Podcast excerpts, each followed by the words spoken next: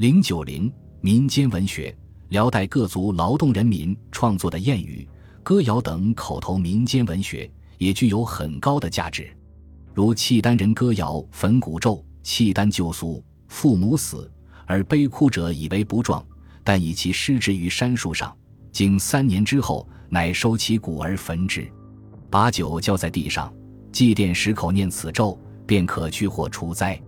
他的父母在冥冥之中便能保佑他在涉猎石珠路多得。辽史杨吉传载，他任武定军节度使时，境内长期无雨，干旱严重，禾苗枯萎，眼看就要酿成灾荒。杨吉到任的那天晚上，忽然大雨滂沱，普降雨露，这年获得了好收成。百姓对杨吉甚为感激，编了一首喜雨歌，到处传唱。其实杨吉上任时下雨。不过是巧合而已，百姓却把功劳记在杨吉账上，说明他们是很信赖清官的。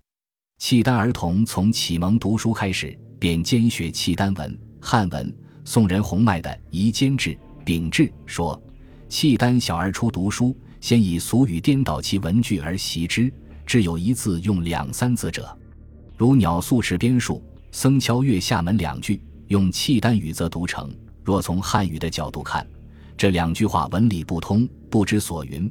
但是契丹人就是这样学习汉族诗歌的。辽朝末年，天下扰攘，干戈不息，百姓对这种军阀混战的局面非常不满。有诗云：“北宋将亡时，辽朝与宋接壤之地流传一首《真蓬蓬歌》，歌词是：主人翁指宋徽宗。此诗流传不久，宋徽宗果然失了社稷。于靖康二年春，与钦宗一起沦为金人的阶下囚，算是应了谶语。当然，这只是巧合而已。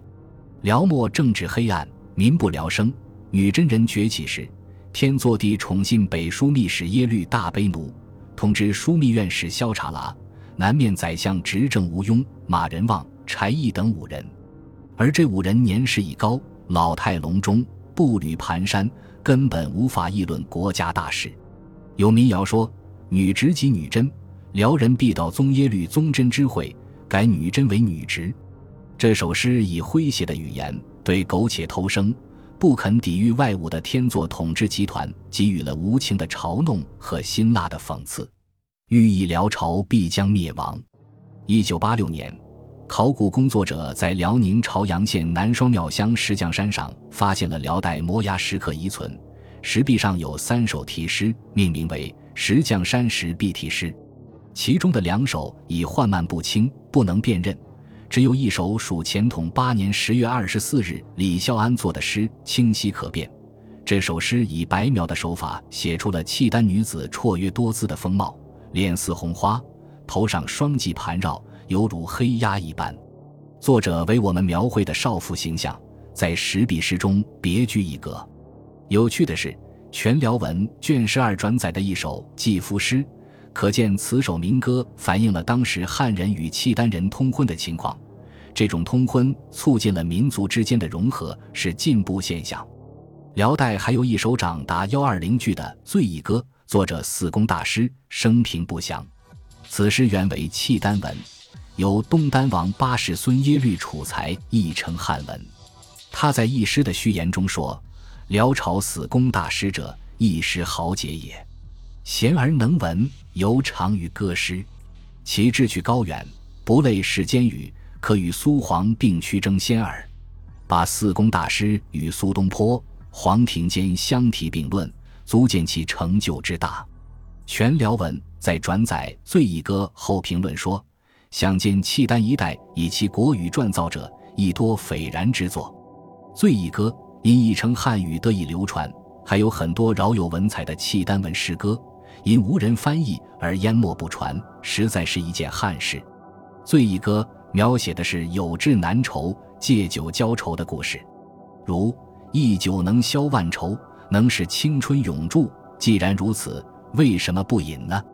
又如这几句诗以玩世不恭的态度劝人及时行乐，显得颓废消沉。作者可能是怀才不遇，才发出这样的牢骚。不过从艺术角度看，这首长诗还是写得很流畅的。鉴于南宋姜夔白石道人诗集中的《契丹风土歌》，别是一种情调。此诗体下标注都下文萧总管自说其风土如此。萧总管，契丹人，原为金国将领，后降南宋，曾任中州团练使。诗中大胡、小胡、胡女、胡儿不是契丹人自称，而是当时汉人对北方少数民族的称呼。姜夔根据萧总管提供的素材写成此诗，准确、形象地描绘出了契丹族的风土人情。春天来了，芳草萋萋，芍药、牡丹相见开放，姹紫嫣红。契丹族的青年男女弹着琵琶，唱着歌曲，带着帐幕，向有水草的地方迁移。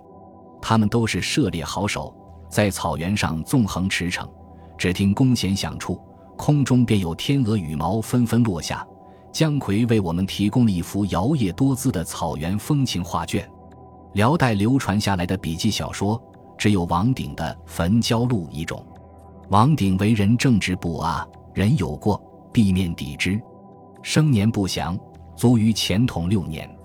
焚焦录的焦是一种香料。辽皇后居住之处以胶和泥土壁，故称焦房。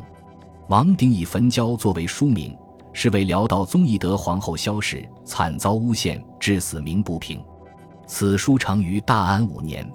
王鼎在序言中说：“懿德皇后之变，一时南北面官，悉以一说复权，互为正族。遂使懿德蒙被隐丑，大漠蔽天，白日不照。南北面官设于耶律以心淫威。”为保自己禄位，都不敢说出事情真相，结果导致赵为义族诛，义德皇后被赐死的惨剧。王鼎后来戴罪可敦城时，秉笔直书其事，真相才大白于天下。王鼎在书中引用了有关文书、萧后的诗词，再加上自己的剖析论证，将义德皇后含冤蒙屈的经过交代得很清楚。但《焚焦录》在中国文学史上没有什么影响。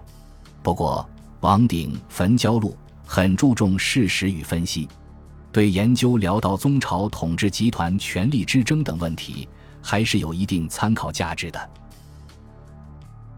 本集播放完毕，感谢您的收听，喜欢请订阅加关注，主页有更多精彩内容。